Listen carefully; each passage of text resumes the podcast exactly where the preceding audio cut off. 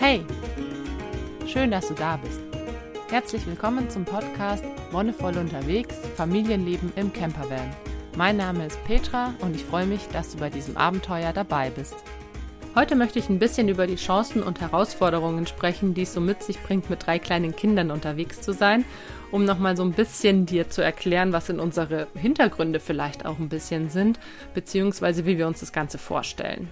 Wir waren ja mit unseren Kindern schon öfter im Urlaub und ich finde es immer ganz spannend zu sehen, wie man so eine Sache angeht.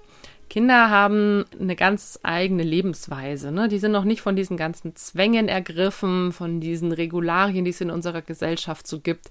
Die sind noch total frei in ihrem Sein und das ist, denke ich, der große Gewinn an ihnen. Also wenn wir ein bisschen mehr auf unsere Kinder achten und uns auch von denen wieder ein bisschen mehr abschauen, dann können wir unser Leben um einiges entspannter und zufriedener gestalten. Viele auch in unserer Bekanntschaft haben gesagt, boah, ey, mit Kindern irgendwie länger als zwei Wochen unterwegs sein, das ist doch der totale Horror. Und diese Vorstellung oder diese Einstellung finde ich bei Kinderlosen okay. Also wenn man noch keine Kinder hat und sagt, boah, das stelle ich mir total schrecklich vor, dann kann man nur hoffen, dass es sich bei denen ändert, falls sie mal selber Kinder haben wollen. Und bei denen, die Kinder haben, wenn jemand sowas sagt, dann denke ich mir immer, okay, allein das Wort Horror oder irgendwie Stress und Kinder in einem Satz zu verwenden, zeigt für mich, dass dieses Verhältnis nicht ganz ausgewogen ist oder dass man sich eben nicht ganz auf die kindlichen Bedürfnisse einlässt. Und klar ist es immer ein Aushandlungsprozess, deine eigenen Bedürfnisse, die als Familie, die der Kinder irgendwie in Einklang zu bringen. Aber ich denke, dass es eigentlich gar kein so großes Ding ist, weil viele Bedürfnisse sind die gleichen. Und zum einen ist es eben wichtig, dass wir sicher, geborgen und zufrieden sind, dass wir genug zu essen haben, guten Schlafplatz, dass wir uns irgendwie auch ein bisschen selbst verwirklichen können. Und tatsächlich ist gerade so dieses Selbstverwirklichen für viele Erwachsene viel wichtiger. Also, dass sie sagen, sie brauchen eben Zeit für sich, um ihren Hobbys nachzugehen oder ihren Interessen und da würden die Kinder nur stören. Und deswegen sagen ja auch tatsächlich viele, dieses Reisen oder dieses Unterwegssein, das macht man halt dann, wenn die Kinder aus dem Haus sind. Also ich sehe es jetzt bei meinen Eltern, ne, die fliegen jetzt irgendwie durch die Gegend und schauen sich irgendwelche tollen Orte an, wo ich mir denke, okay, wir haben halt als Familie auch irgendwie Urlaub gemacht. So, ich kann mich an ein paar Urlaube eben an, an der Nordsee erinnern oder dann auch in Italien. Aber so als ich so 13, 14 war, haben wir keinen gemeinsamen Urlaub mehr gemacht. Klar gehen dann auch so ein bisschen die Interessen auseinander, aber auch das vorher war eben sehr stark auf uns als Kinder abgestimmt, was sowieso schwierig war, weil mein Bruder und ich, wir sind fünf Jahre auseinander. Und dann ist vielleicht mein Bruder schon so halb in der Pubertät gewesen, während ich eben noch ziemlich klein war. Und da fand ich es so im Nachhinein echt spannend, wie das unsere Eltern gelöst haben, wirklich so ein bisschen familienurlaubsmäßig. Aber sie haben sich trotzdem eingeschränkt gefühlt, insofern, dass sie natürlich gesagt haben, ne, man kann irgendwie nicht so gut fliegen, man kann irgendwie keine besonders weiten Reisen machen. Und ich finde, davon sollte man sich lösen. Man sollte wirklich gucken, okay, worauf habe ich als Elternteil Bock oder wir als Eltern, als Elternpaar? Worauf möchten wir auch nicht verzichten? Was möchten wir gerne tun? Und wie können wir die Kinder damit einbauen? Und ich finde, dass das ganz auf diese Kinder mit einbauen der leichteste Part ist, weil man nimmt sie halt einfach mit. Also klar, wenn man jetzt sagt, okay, ich möchte irgendwie nach Peru fliegen und äh, die krasseste Wanderung meines Lebens machen, dann musst du natürlich schauen, okay, wie kann ich die Kinder da entsprechend mit einbinden? Muss ich vielleicht die Wanderung ein kleines bisschen kürzer machen oder muss ich vielleicht einfach schauen, wie gut es mit Kindern in der Kraxe auch geht? Und deswegen haben wir uns eben zum Beispiel fürs Leben und fürs Reisen mitten im Campervan entschieden, weil da hast du schon mal einen großen Vorteil. Die Kinder sind einfach mit dabei. Die können sich wunderbar im Auto selbst beschäftigen, gerade wenn man sagt, nee, man möchte mal irgendwie weiter wegfahren. Das alles braucht ein bisschen mehr Zeit. Und Zeit ist, denke ich, der große Aspekt im Familienleben generell und gerade auch wenn man auf Reisen ist, was die ganze Sache erheblich erleichtern oder erschweren kann, je nachdem, was für eine Einstellung zur Zeit du hast. Wenn du jetzt halt irgendwie sagst, okay, wir haben einen Monat, in denen wir rumreisen und wir wollen so viel wie möglich sehen, irgendwie bam, bam, bam, halbe Europatour, Paris, Madrid, Mailand, Rom und zack, alles mitnehmen, dann kann es ganz schnell in Stress ausarten. Und dann kann es ganz oft Situationen geben, in denen ihr an eure Grenzen kommt als Eltern und in denen die Kinder auch an ihre eigenen Grenzen kommen. Ne? Das ist dann eine totale Reizüberflutung, beziehungsweise auch gar nicht so ihrem eigenen zeitlichen Rhythmus untergestellt. Und Kinder haben eben ganz anderes Zeitempfinden. Das ist zum Beispiel Wochen oder Tag ist noch was ganz anderes als für uns Erwachsene. Und für uns Erwachsene ist es aber sehr wertvoll, dass wir uns wieder ein bisschen mehr an diesem kindlichen Zeitrhythmus orientieren, weil wir davon auch viel mehr haben.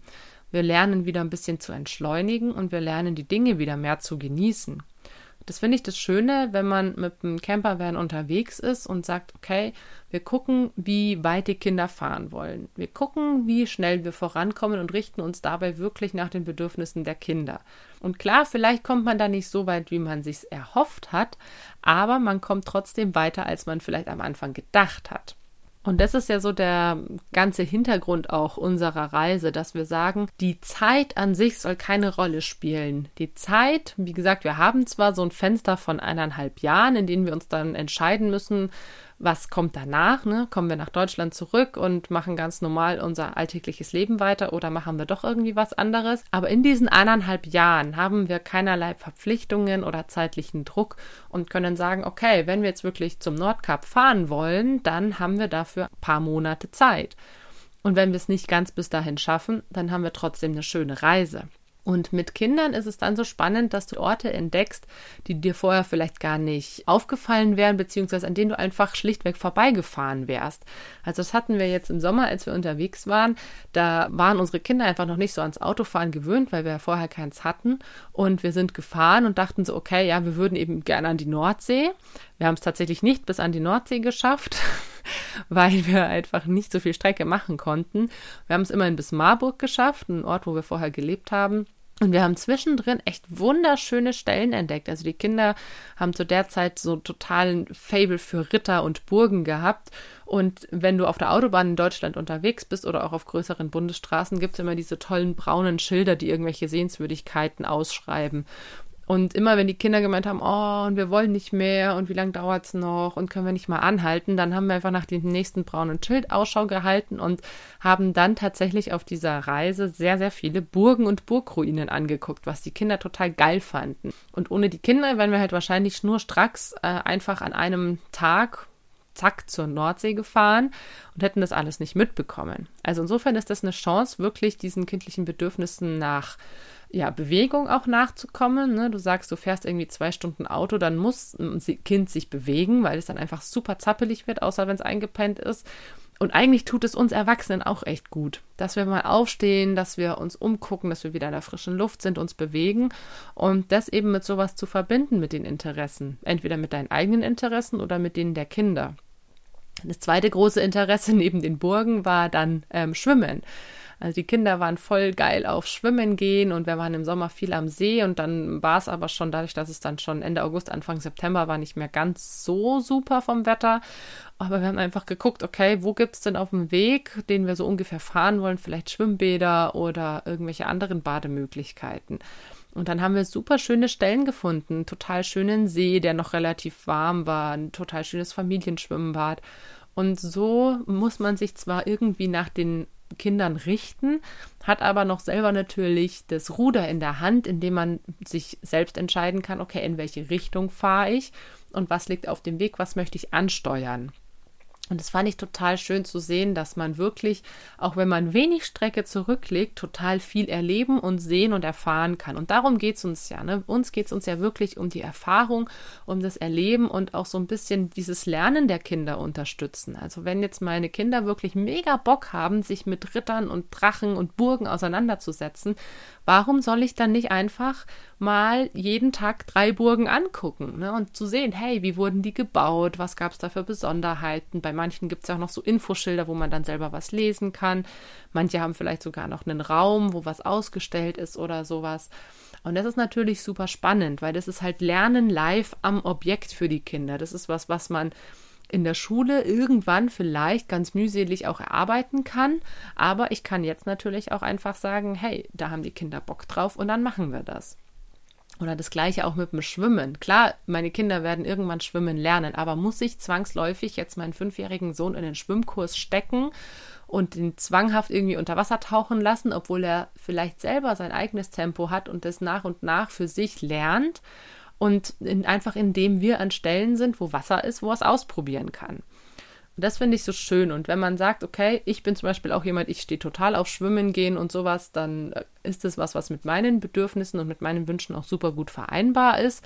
Burgen finde ich genauso geil. Also irgendwie merkt man schon, dass ich mit meinen Kindern verwandt bin.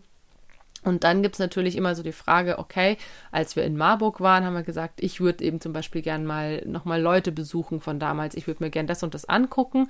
Und wenn die Kinder da dann keinen Bock drauf haben, kannst du immer auch mit den Kindern was machen, wo, wo sie Bock drauf haben. Und gerade wenn man zu zweit ist, sagt man dann, okay, ein Elternteil geht jetzt mal für sich, macht so sein eigenes Ding und die Kinder sind dabei irgendwie im Wald oder auf dem Spielplatz mit dem anderen Elternteil, können sich da ein bisschen austoben.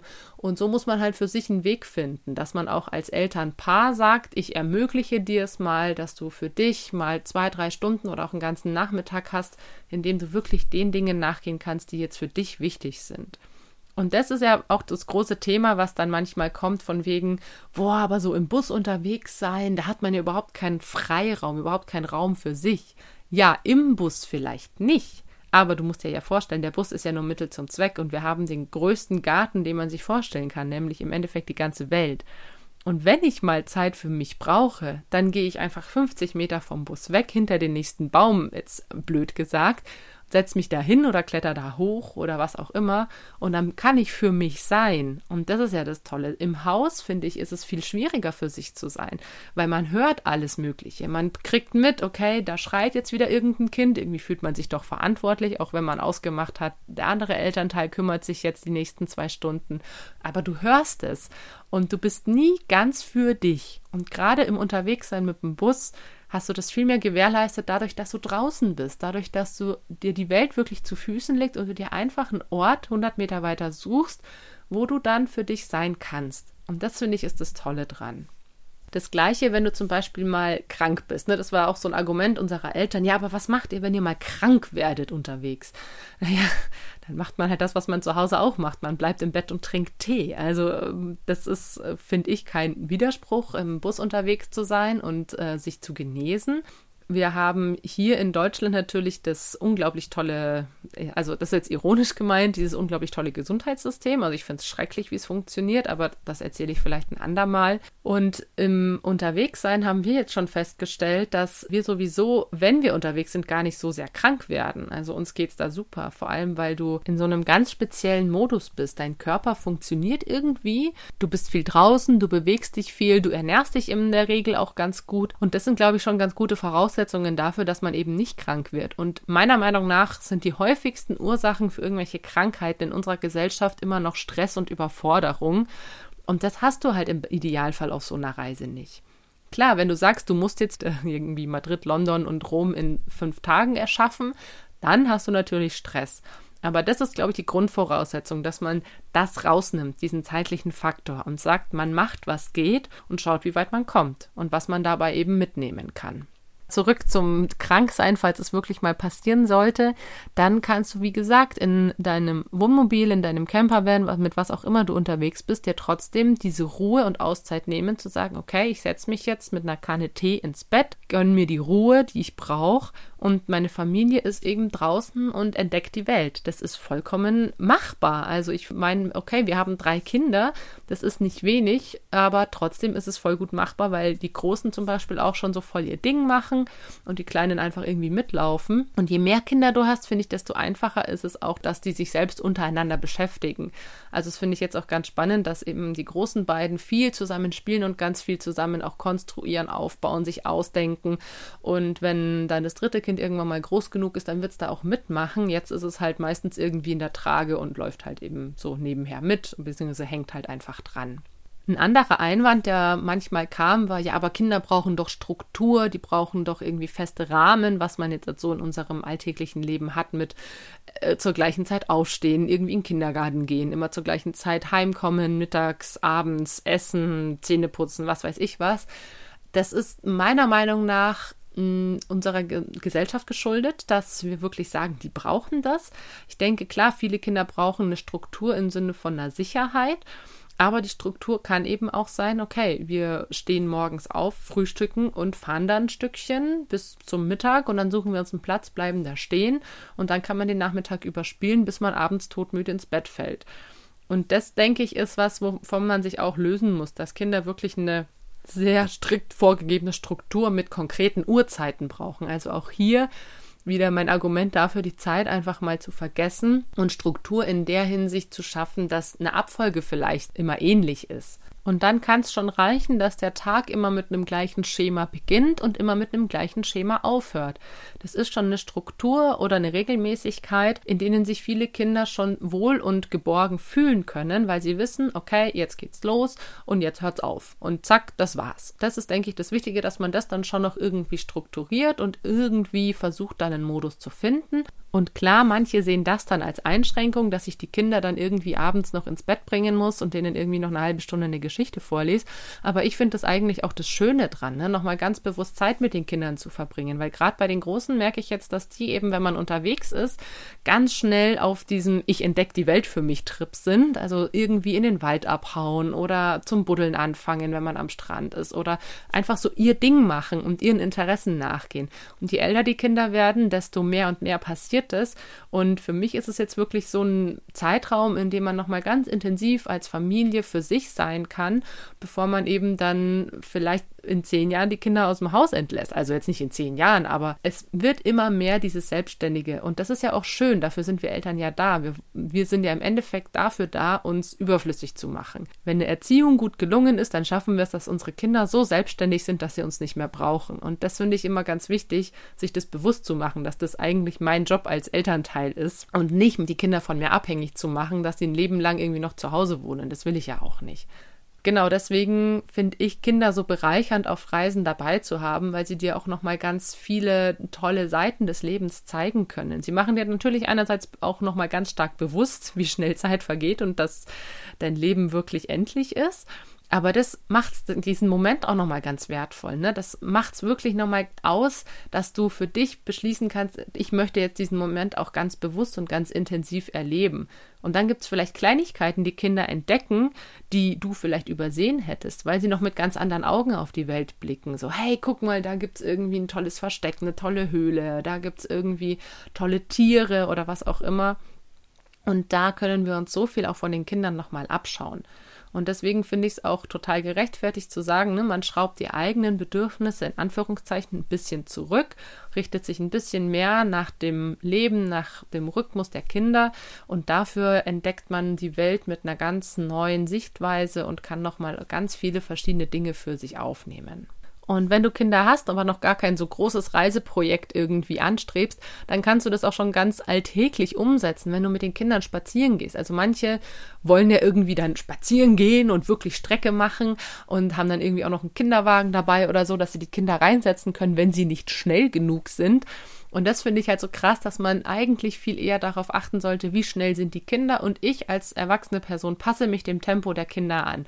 Und dann kann es sein, dass ich vielleicht mir gedacht habe, okay, wir gehen jetzt irgendwie zwei Stunden, fünf Kilometer spazieren, aber letztendlich haben wir es irgendwie nur 500 Meter weit geschafft, weil irgendwie da dann nochmal Eicheln rumlagen oder da war, äh, keine Ahnung, ein Blätterhaufen, in dem man reinspringen konnte oder da gab es irgendwie einen Baum, auf dem man nochmal hochklettern konnte. Und das ist eigentlich das Schöne, dass, dass man da wirklich entschleunigen kann und du dir da den Moment auch für dich nehmen kannst. Hey, ist doch super geil, wenn die Kinder sich selbst beschäftigen und wenn du wirklich spazieren gehen willst, also wirklich eine Bewegung haben willst dann bleib trotzdem in Bewegung, lauf einfach im Kreis oder wenn das andere Elternteil auch mit dabei ist, dann sprecht euch ab und sagt, okay, ich laufe jetzt einfach mal ein bisschen vor und komme wieder zurück und brauche einfach mal den Moment der Bewegung und so für mich irgendwie die Zeit. Aber das ist was, was man auch schon echt super gut im Alltag umsetzen kann. Und wenn man es dann vielleicht auch sagt, okay, eigentlich wollten wir zum Spielplatz oder zur Eisdiele gehen und man schafft es halt dann nicht bis dahin, dann ist es auch okay. Dann hat man trotzdem einen schönen Tag gehabt und die Kinder haben was erlebt und für sich bestimmen und entscheiden, entscheiden können, was sie machen.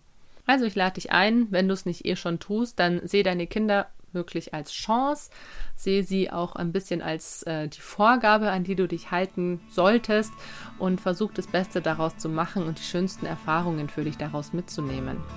Für heute bedanke ich mich fürs Zuhören, danke, dass du dabei warst und wie immer, wenn dir die Folge gefallen hat, dann lass gerne einen Kommentar oder eine Bewertung da oder teile sie auch gerne.